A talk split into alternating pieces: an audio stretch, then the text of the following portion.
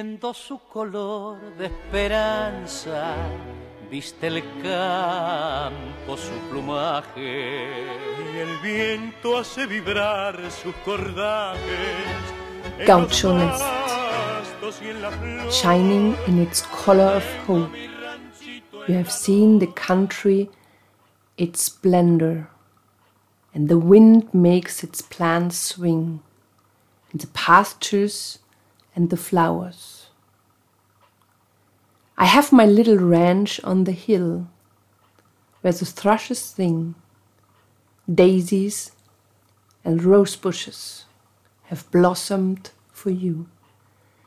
Because one day this will be for both of us our gaucho nest. My illusions will blossom and hearts be united. Tell me that the night of the pampas will open and its moonbeam will bring the light of love into your eyes. Don't say no, for the pain will wither my rosebush, and on the cross of my ranch the thrush die for your love. Tomorrow, when the sun between dewdrops shines on the tears of this my love, you will walk over the clover. Remember that I piled it up for you. And when you feel my agony, my swallow, face the wind. Your two wings will open, and with a single wing beat, drive away my grief. Welcome, everybody, to our episode number 58 from Around the World in 80 Tangos. And today we make a wish come true for Susanne and Katja from Cologne, Nido Gaucho, and recording of Osvaldo Pugliese. Nido Gaucho means gaucho nest, as we heard in the lyrics. It is a composition of Carlos Di Sarli. The lyrics is written by Hector Marco, and Di Sarli liked this song so much that he recorded it three times. Hector Marco was the house poet of Carlos Di Sarli, you could say. He did lyrics for many orchestras, but his main occupation was with Carlos Di Sarli. And uh, many of the hits of Carlos Di Sarli were written by Hector Marco. Like En un beso la vida, I think all tango dancers knows this smash hit of Carlos Di Sarli. Or Corazon from 1939. And not to forget a very famous milonga, Entre Copa y Copa, he wrote for Angel D'Agostino with Angel Vargas.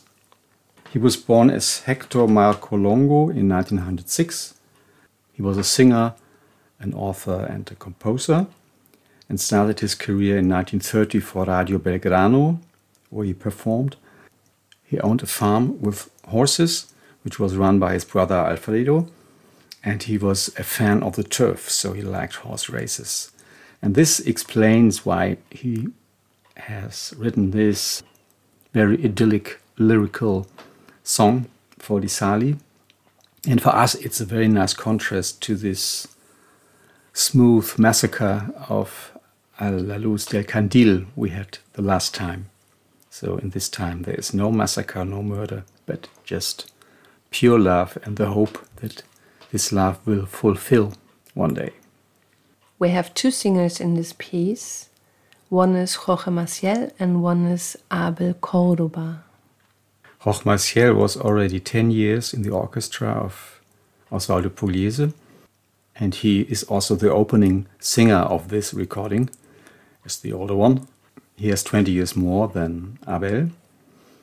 And he had a quite an impressive career. He went from Alfredo Gobbi to Osvaldo Pugliese and later went to Sexteto Tango.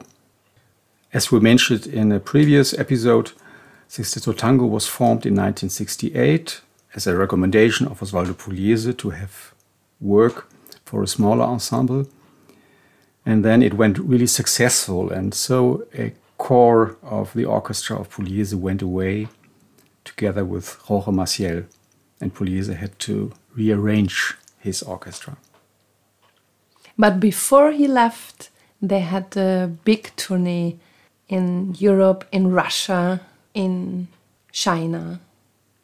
Yes, in 1959 they had a huge tour in the Soviet Union, and I think the orchestra never played for such big, huge audiences. I think the opening concert was in Moscow in an uh, army stadium with 5,000 auditors, and I think the peak was in Yerevan in Armenia, a Soviet republic then. There was also a stadium with 20,000 auditors. And I don't know how the numbers in China were, but I imagine a bit like that. And then they came to Japan and they planned 60 concerts there. And in the end, they played 90. Yeah, the Japanese love tango, the Japanese love Pugliese. And they stayed six months, they had 90 concerts. And I think this was a big satisfaction for the orchestra and Osvaldo Pugliese because they still had to struggle in Argentina to work and they suffered under the repression of the police of the authorities. So to be cheered in another in a foreign country that way must have been something really special. The duo partner in this piece is abel cordoba and like jorge maciel by the way it was not his real name of course not. Now his real name was carlos pellegrini and everybody who was in Buenos Aires knows there is a metro station by this name. It's not after him, but there's another guy, a historical person.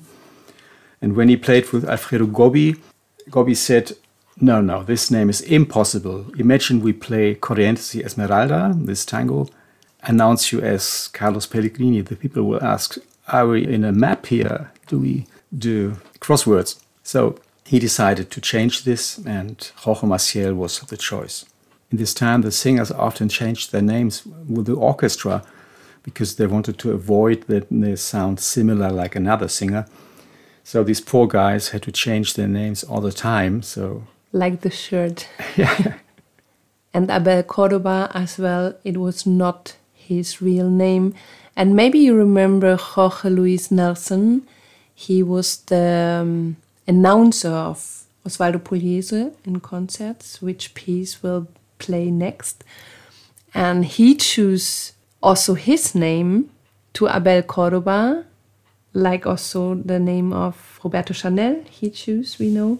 Yes, he was the guy who invented the job of the announcer. He was also the widow of Carlos Gardel, as you might remember, the guy who had a permanent radio broadcast on the work of Carlos Gardel. So, yeah, he was somebody who did a lot in tango not always well respected, as the nickname the widow says, but his presence was important.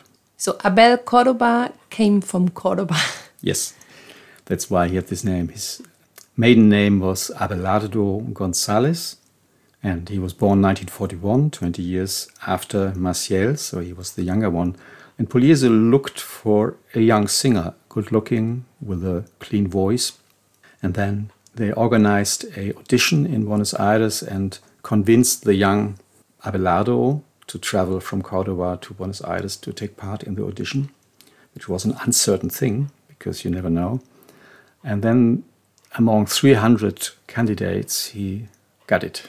And then he stayed 31 years with Pugliese. This is a record, a world record of tango singing with the tango orchestra. Never has been somebody staying that long and then he changed to Color Tango. What's yes. even the orchestra after Pugliese? Yeah, many of them have been played in the previous orchestra of Pugliese. So this orchestra tried to continue the legacy of Osvaldo Pugliese. And they still play. They do. So this is a very sweet and overwhelming emotional arrangement we didn't find out who did this arrangement. Maybe it was the whole orchestra. And it accompanies perfectly these two singers. And it's, it's a typical Pugliese because he likes to contrast the harsh and strong beats and the surprising arrangements with the more idyllic country like sort of sound. So this is the perfect song for that. And there's only a little hint of his other qualities. It was before the second repetition of the refrain starts. There is this surprising stop of the whole orchestra, and then they come to the end. I always like this moment of the bandoneon is coming in and the singers are in another sphere and the bandoneon tried to keep them to take them but they are somewhere else and then the bandoneon goes out really really slightly and then it comes back around the corner and still it's not possible so for me in this Puglieses in this time the melody is the winner most of the time romanticism always wins. And with this romantic idea, we say goodbye from our episode number 58 from Around the World in 80 Tangos. And this tango goes to Cologne, to Susanne and Katja, with a personal thank you because I haven't heard this version of this song before, so it will be part of my collection now. Thank you. Nido Gaucho, Osvaldo Pugliese from 1964. The composer is Carlos Di Sarli. The lyrics written by Hector Marco. And in this setup of Osvaldo Pugliese's orchestra, we had two singers, Jorge Maciel and Abel Cordoba. Thank you for traveling with us through tangos we love, and we hope you enjoyed. This was Daniela and Raimund Tango Mundo Berlin. Take care and stay healthy. Bye bye. Bye bye. El dolor secará mi rosal y en la cruz de mi rancho el sol morirá. Morirá por tu amor.